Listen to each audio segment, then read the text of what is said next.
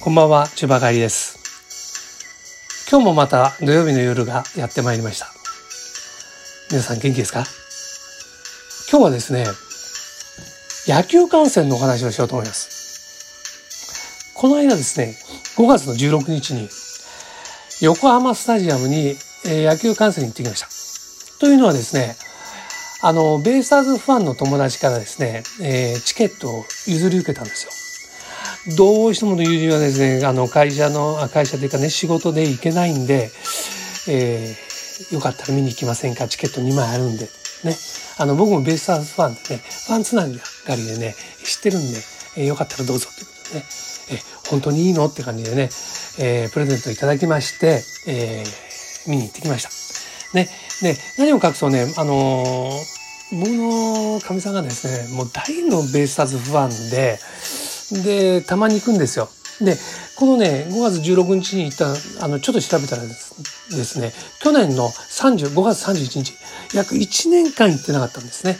というのも、まあ、コロナ禍でですね、あのまあ、マスクをして声を出して応援できないぞということでね、まあそれではどうなのっていう、まあ一回は見に行ったんですけど、えーまあ一年ぶりのご無沙汰でしたってことでね、行ってまいりました。で、えー今回はですね、まああのコロナコロナのもう緩和されてですね、えー声を出しての感染 OK ということでですね、えーワクワクしながら行ってきました。ね。えー当日はですね、広島カープ対広島カープですね。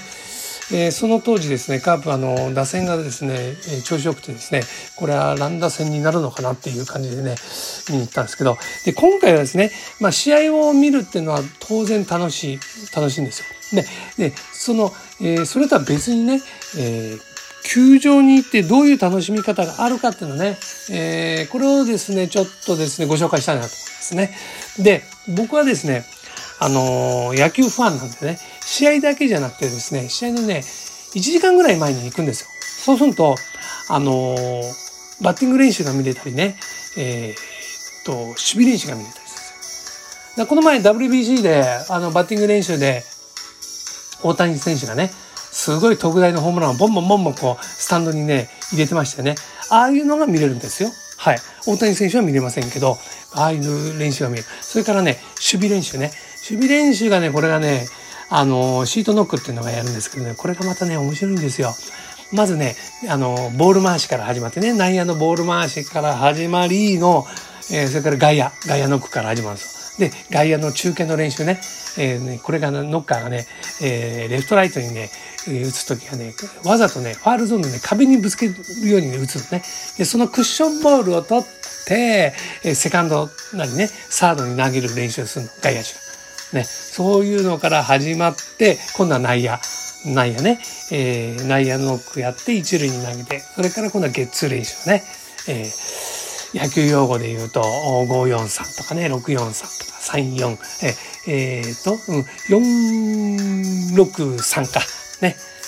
えーそれから363とかね、そういうね、いろいろこう、ゲッツーの練習をして、えーそれから、えーまた外野に戻って、外野の国に戻って、外野から、えーバックホームね、えーそれの練習があって、それが今度は内野のバックホーム練習があって、最後に、えーキャッチャーフライね。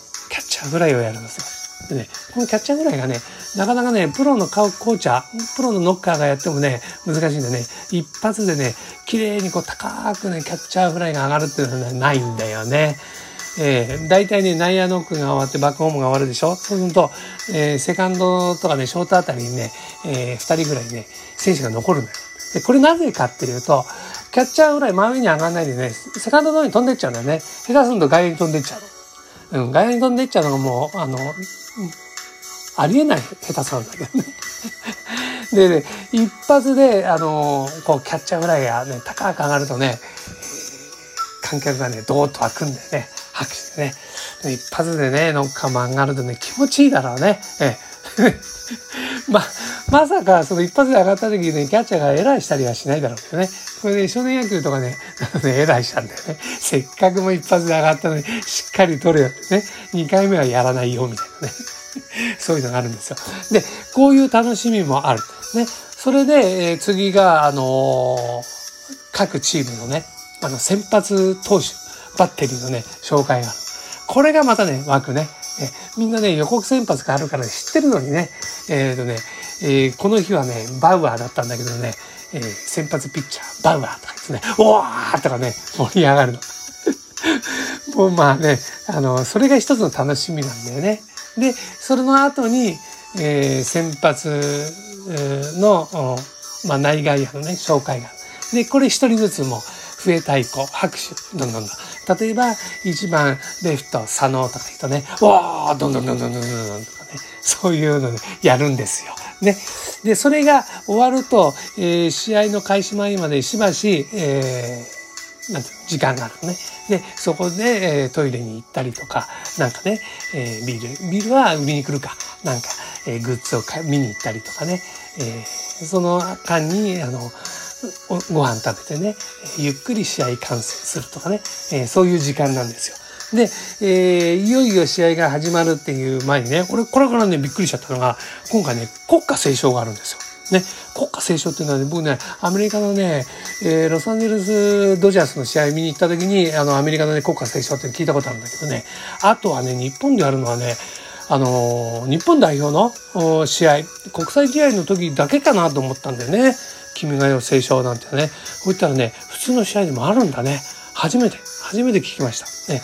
まあ、斉唱なんかしないけどね、まあ、あの、聞くだけですけど、まあ、グラン、グランドじゃなくて、あの、観客席のね、えー、観客みんな起立して脱帽して、えー、国家斉唱を聞くっていうね、えー、そういうのがありまして、えー、それが終わると、えー、始球式。うん、あ、えー、その始球式の前に、あの、あれだ、えー、各、まあ、ベイスターズが高校ですからね、ホームですから、高校だから、あのー、各ポジションに散るんですよ。その時ベンチから飛び出してくるでしょその時に、あのー、チアリーダーガールのね、応援団、えー、ディアナって言うんですけどね、この子たちがね、えっ、と、ベンチ前にこうね、なんですか、えー、いて、えー、一人ずつね、あのこう拍手とポンポン、ポンポンでね、えー、送り出すんだよね。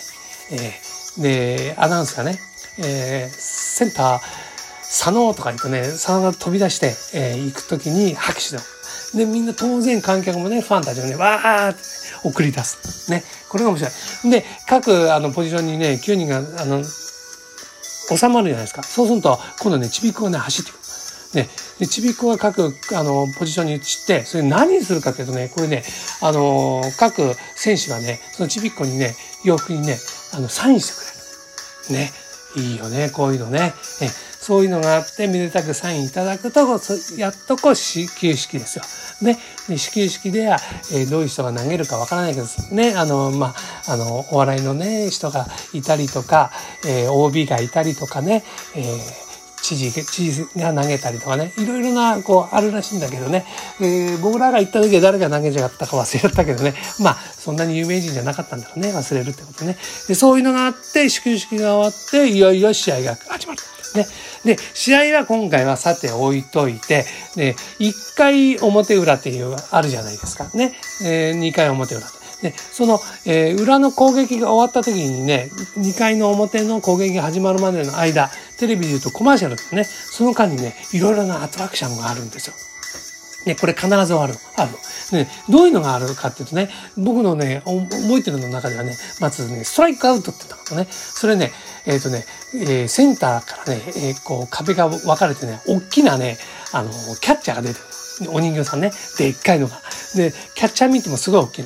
で、その5メートルぐらい離れたところからね、ちびっこ2、3人がね、あの、1人ずつね、ボール投げるのね。そんで、ミットの中に入るとストライク。そうすると観客がドーッとある。ね、こういうのがあったりとか、あとね、外野ノックみたいなのがあるのね。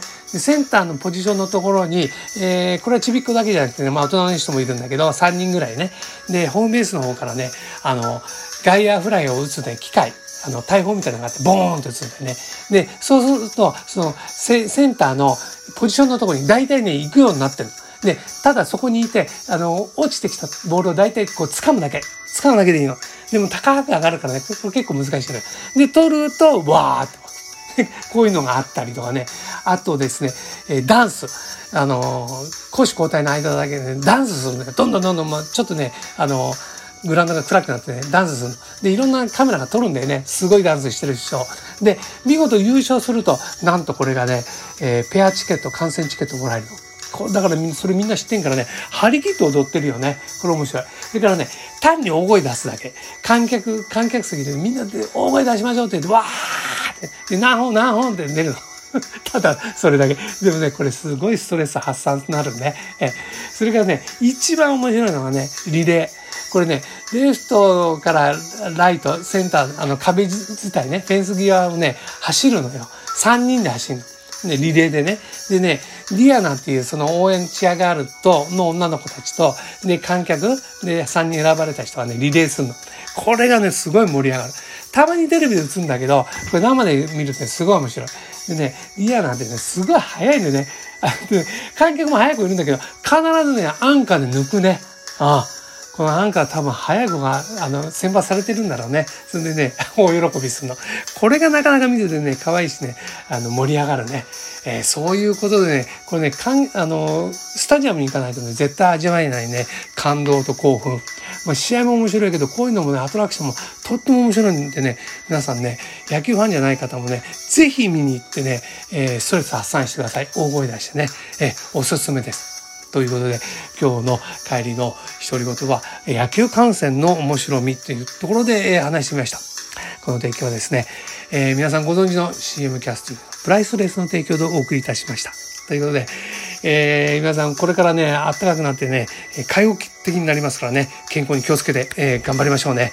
また来週もよかったら聞いてみてください。ということで皆さん、元気で、さようなら。